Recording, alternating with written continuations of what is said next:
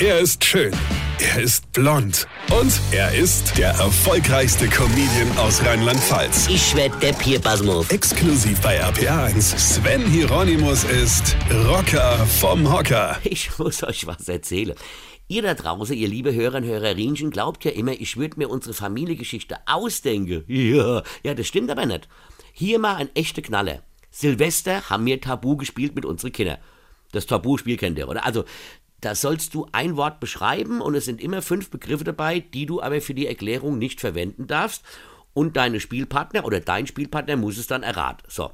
Ich habe mit meinem Sohn und meiner Frau mit unserer Tochter ein Team gebildet. So, und jetzt kommt's, pass auf. Meine Tochter ist dran. Sie hatte das Wort Schieflage zu erklären. Schieflage. So, ich gebe euch jetzt mal die Zeit, kurz drüber nachzudenken, wie ihr versuchen würdet, das Wort Schieflage zu erklären. Und? Habt ihr's? Gut. So, jetzt kommt meine Tochter. Sie sagt, Papas Gesicht. Hat sie gesagt. Und jetzt platzten die Antworten aus meiner Frau nur so raus. Hat sie gesagt, interessant, liebevoll, charakterstark, mh, am Arsch die Räuber.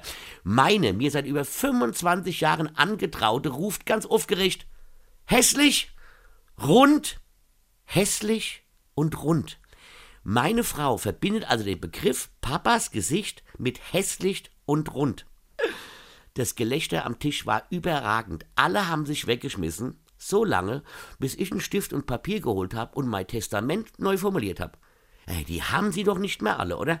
Meine Tochter verbindet mit dem Wort Schieflage mein Gesicht und meine Frau verbindet mit dem Begriff Papas Gesicht hässlich und rund.